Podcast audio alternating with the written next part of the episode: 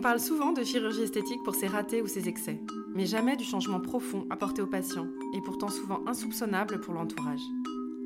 Ce podcast s'intéresse au parcours intime et parfois difficile des patients de chirurgie et de médecine esthétique.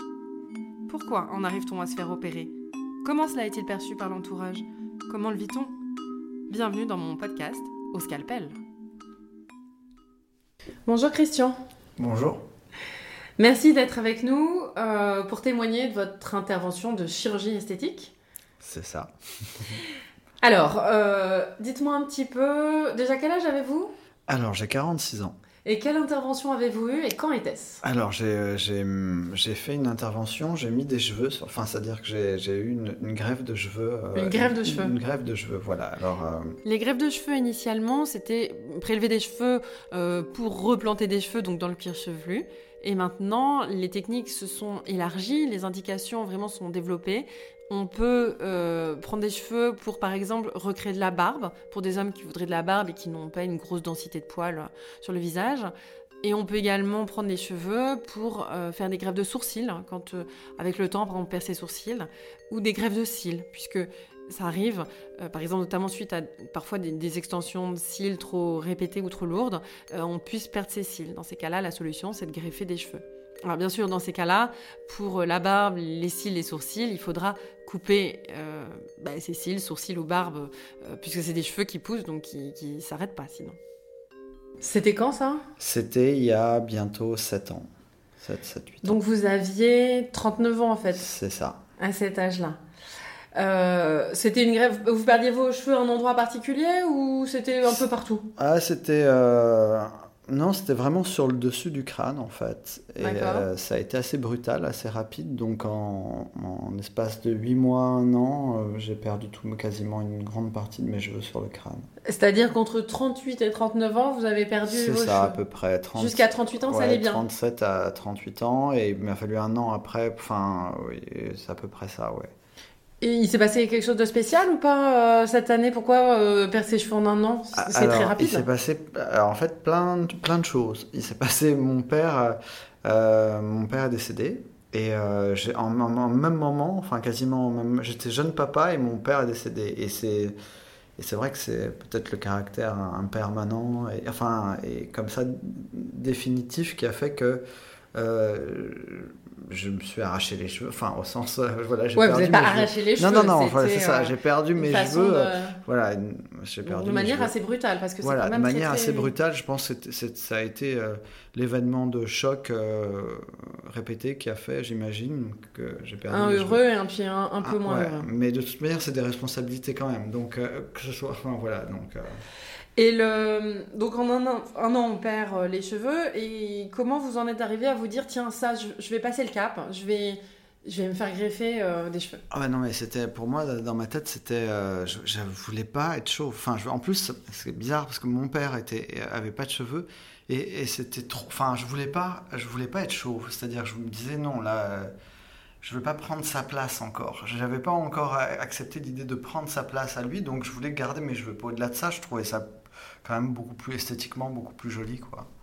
Et hum, donc au bout d'un an, qu'est-ce qui a déclenché le fait de prendre rendez-vous avec euh, un médecin, un chirurgien pour euh, enfin, voilà, mettre le pied à l'étrier et se lancer un peu dans le, dans le processus? Bah, je me dis ça pouvait pas être pire. Enfin, de toute manière, euh, j'étais tellement, enfin, j'étais tellement décidé à, à- à avoir des cheveux sur la tête que c'était, c'était, euh, tant pis. le pas possible de faire ça. C'était pas, c'était impossible de faire ça en fait, exactement.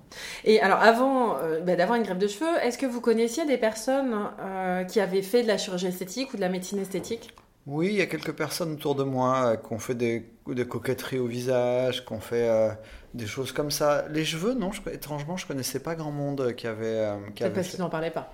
Oui, c'est ça. Peut-être que les gens, ils en parlaient pas. euh, Et dans le, les gens, donc vous connaissiez certains qui avaient fait des petites corrections. C'était quoi votre regard sur, euh, sur la chirurgie? Quand on vous parlait de chirurgie plastique, chirurgie esthétique, euh, injection, Ouais. médecine, c'était quoi le, le regard que vous aviez Je voyais ça comme une coquetterie surtout, plus que comme euh, une nécessité.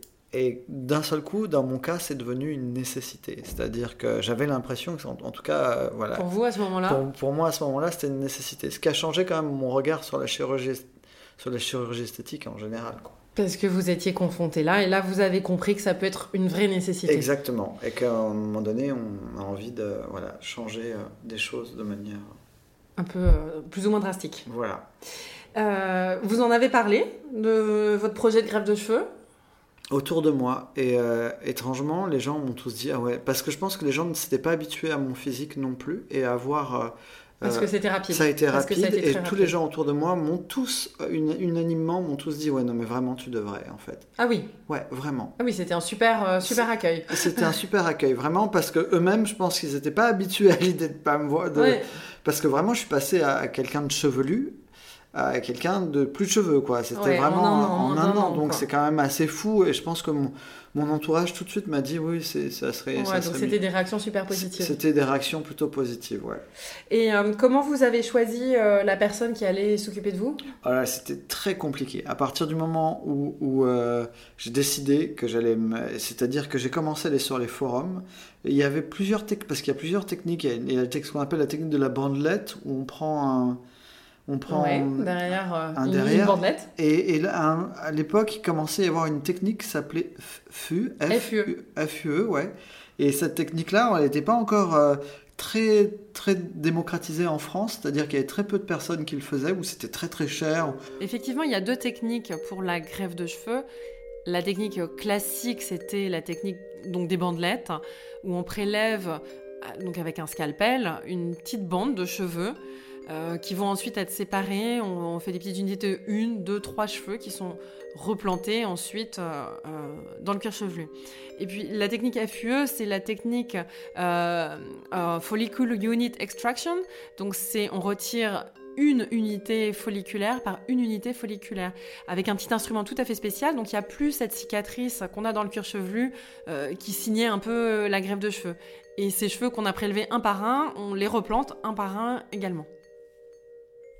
Euh, je commençais à aller sur des forums sur internet et il y en a un qui est très très bien fait avec plein de cliniques euh, et j'étais en, Belgique en fait où il y, avait, euh, il y, avait, une clinique qui était spécialisée là-dedans qui avait cette technique où enfin voilà et, et donc vous avez été vous, vous, les avez rencontrés? Alors je les ai rencontrés. Alors il y a, il, faut, il y a un médecin qui vient en France enfin qui de temps en temps qui, qui est en France donc on le rencontre à Paris normalement et puis après on se donne rendez-vous quelques mois après, enfin je ne sais pas c'était combien de temps après, pour, pour l'opération, enfin l'opération, la greffe en tout cas. Oui, ce qui est une opération quand même. C'est une opération bien sûr, mais... Euh, euh, alors donc vous avez prévu, donc vous dites allez c'est bon, vous avez eu votre rendez-vous avec euh, la personne, le médecin enfin le chirurgien. Et puis, euh, comment ça se passe? Vous avez votre date? Vous en pensez quoi? Vous avez peur? Vous êtes stressé?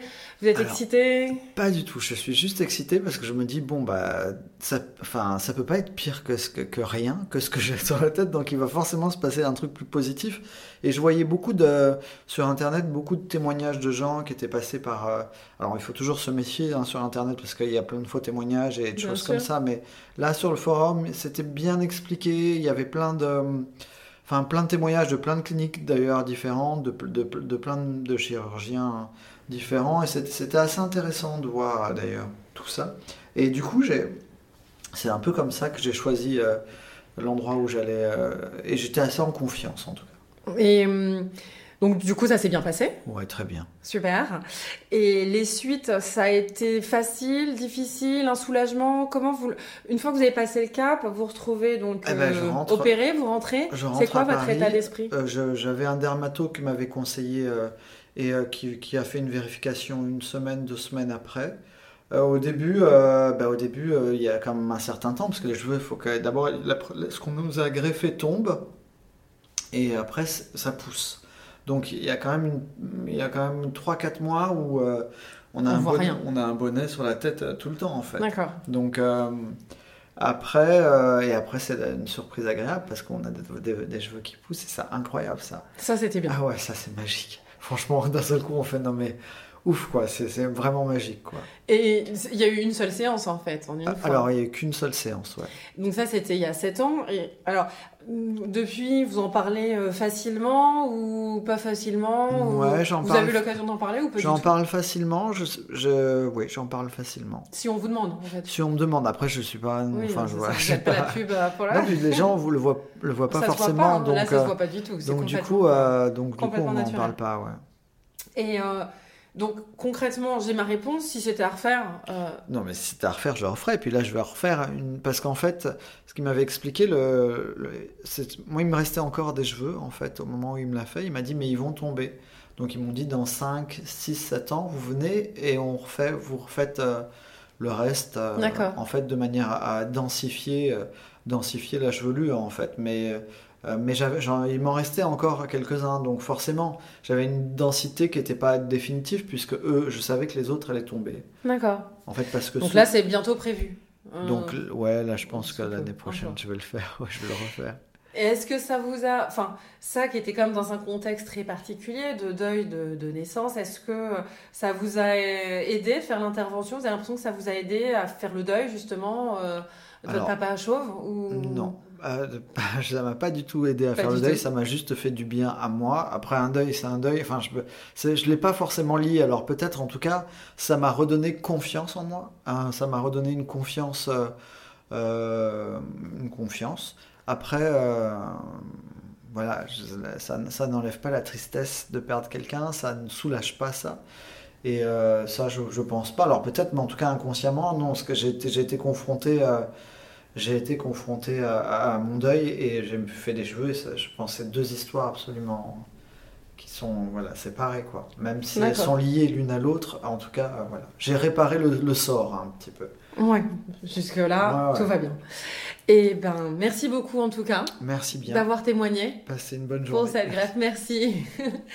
Au revoir. Au revoir.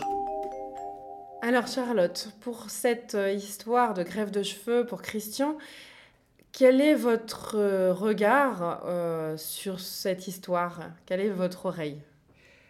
Alors, je suis très très intéressée parce que les hommes aussi ont le droit de se plaire lorsqu'ils se regardent dans le miroir le matin.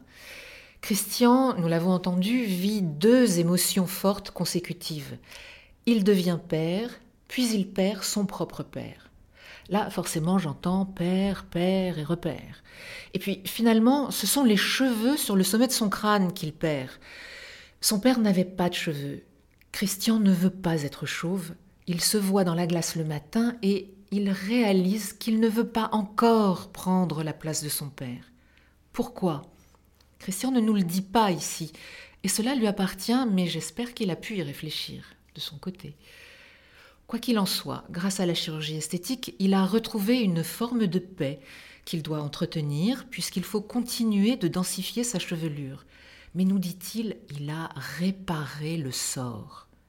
Dans la symbolique du corps, les cheveux, c'est la force. Souvenez-vous dans la Bible la traîtresse Dalila qui priva le héros et sauveur solitaire, Samson, de ses pouvoirs en lui coupant ses longs cheveux. Samson, affaibli, fut emprisonné, mais pendant sa captivité, ses cheveux, ses cheveux repoussèrent, et Samson recouvra sa force légendaire. La chirurgie, qui semblait à Christian une forme de coquetterie, lui apparaît tout à coup comme une vraie nécessité.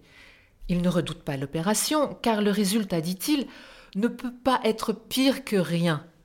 En un mot, Christian n'a rien à perdre, il a tout à gagner. Il relève tout de même que dans sa manière un peu ambiguë dans la conclusion de nous dire j'ai été confronté à un deuil et je me suis fait des cheveux, ce sont deux histoires absolument séparées. J'entends que se faire des cheveux signifie se faire du tracas, s'inquiéter. Cher Christian, les deux histoires ne sont peut-être pas si étrangères l'une à l'autre. En effet, en devenant père et en évitant de ressembler à son propre père, que ce soit physiquement en ne renvoyant pas la même image, ou psychologiquement en n'assumant pas encore la place du pater familias, Christian se répare et crée ses propres repères. Merci beaucoup.